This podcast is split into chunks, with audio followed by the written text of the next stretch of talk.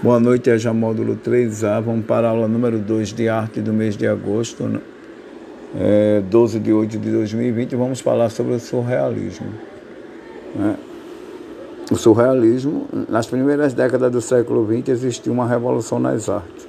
Criou-se uma estética nova que rompeu com as tradições de forma a mostrar uma nova visão da realidade. Esse movimento cultural ficou conhecido como modernismo chegando a revolucionar as artes plásticas na arquitetura, na literatura e na música. Porém, né, de, de todas as vanguardas que surgiram no movimento é, modernista, é bom vocês verem né, a revolução que causou o movimento modernista, dando origem a uma série de vanguardas, como fauvismo, expressionismo, cubismo, abstracionismo, futurismo, dadaísmo e surrealismo.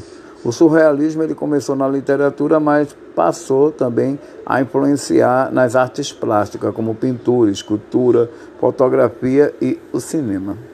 Iniciou-se na França e se expandiu-se até a Europa, né, a, chegando ao continente americano. Né? A data precisa da expansão do movimento se deu no ano de 1919.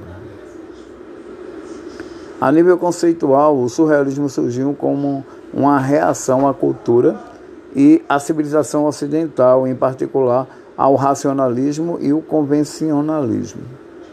Qual, qual a oposição que esse movimento fazia? Né? Ele, por oposição, ele pregava a liberdade, a irracionalidade através das obras que fizessem sobressair o sonho, a metáfora, né, o inverossímil e o insólito, né, adaptou alguns ensinamentos de Freud e da própria psicanálise e esteve ligado aos movimentos de esquerda marxista. O surrealismo como é, vanguarda né, artística, ele caracterizou-se né, pelo afastamento das normas e das convenções exigidas né, pela velha escola é, de arte clássica, né, você vê que é uma, uma arte liberta, uma arte contestadora e possivelmente deixou de ser aquela arte né, repetitiva, repetitiva ao longo dos tempos. Então, o surrealismo caracterizou-se pelo afastamento das normas e convenções e transgressão repetida. Né?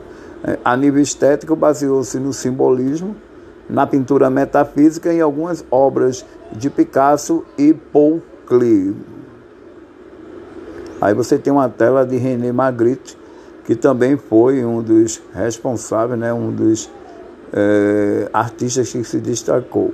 A nível plástico, usaram alguns ensinamentos dadaístas, como desenho, pintura e das técnicas clássicas, a gradação cromática e o modelado. Dois dos grandes nomes do surrealismo que mais se sobressaíram nessa vanguarda foi Salvador Dali, que acabou é, por ser expulso do movimento acusado de querer só dinheiro, e René Magritte. Aqui você tem uma tela de René Magritte e outra de Salvador Dali.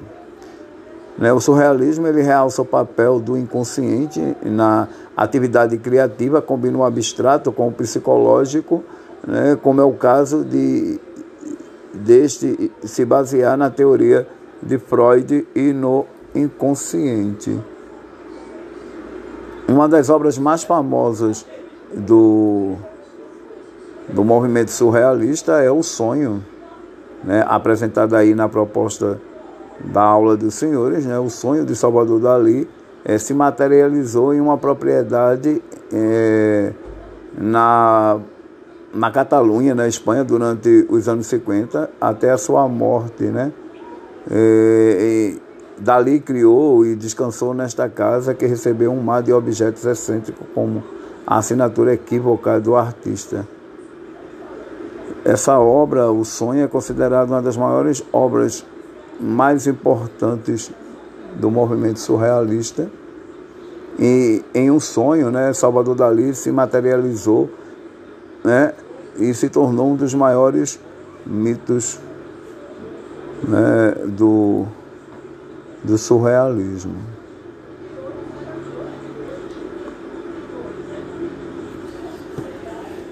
Também é bom observar que ele não se limitou apenas né, ao sonho, mas uma, uma série de produção. Uma das obras mais conhecidas dali é a persistência da memória. Né, e também outras grandes obras que se destacaram no período.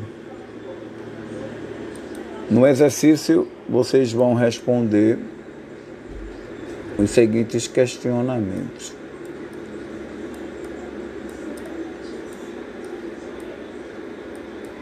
Primeira questão: o surrealismo faz parte de qual vanguarda artística? Explique como originou o movimento surrealista. E na terceira questão, a nível conceitual e, e por oposição, o que ditava o movimento surrealista? Na quarta questão, vocês vão responder quais as características mais evidentes do surrealismo. E na quinta, nas artes plásticas, quais foram os grandes nomes do surrealismo com suas obras.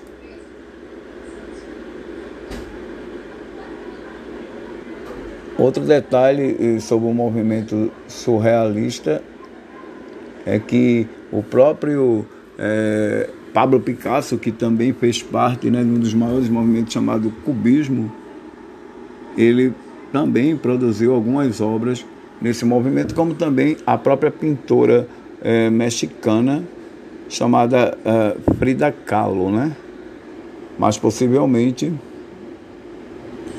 dali se tornaria o artista mais famoso, né? E o artista mais excêntrico do movimento surrealista. Então aí vocês têm né, uma, uma descrição da aula né, que mostra que Salvador Dali não só era visto como uma pessoa que mexia com o imaginário, mas também né, um grande pintor de um sentimento muito, muito extremado, né, que possivelmente colocou em suas obras. Acredita também dizem, né, que, que esse filme, é, que esse, essa tela criada por Salvador Dali, né, foi criada única e exclusivamente o sonho, né, para um filme de Alfred Hitchcock mas que possivelmente seria usado no ano de 1945, conta a história, né? O filme é Quando Fala o Coração, que foi dirigido por Hitchcock em 1945, que conta a história da linda e fria doutora Constance, vivida por Ingrid Bergman, uma psiquiatra que conhece muito bem o ser humano, ao menos era o que pensava até conhecer o sinistro doutor Anthony, vivido por Gregory Peck. Então, acredita-se que esse esse quadro nessa tela foi produzida para ser exibida no filme de Alfred Hitchcock.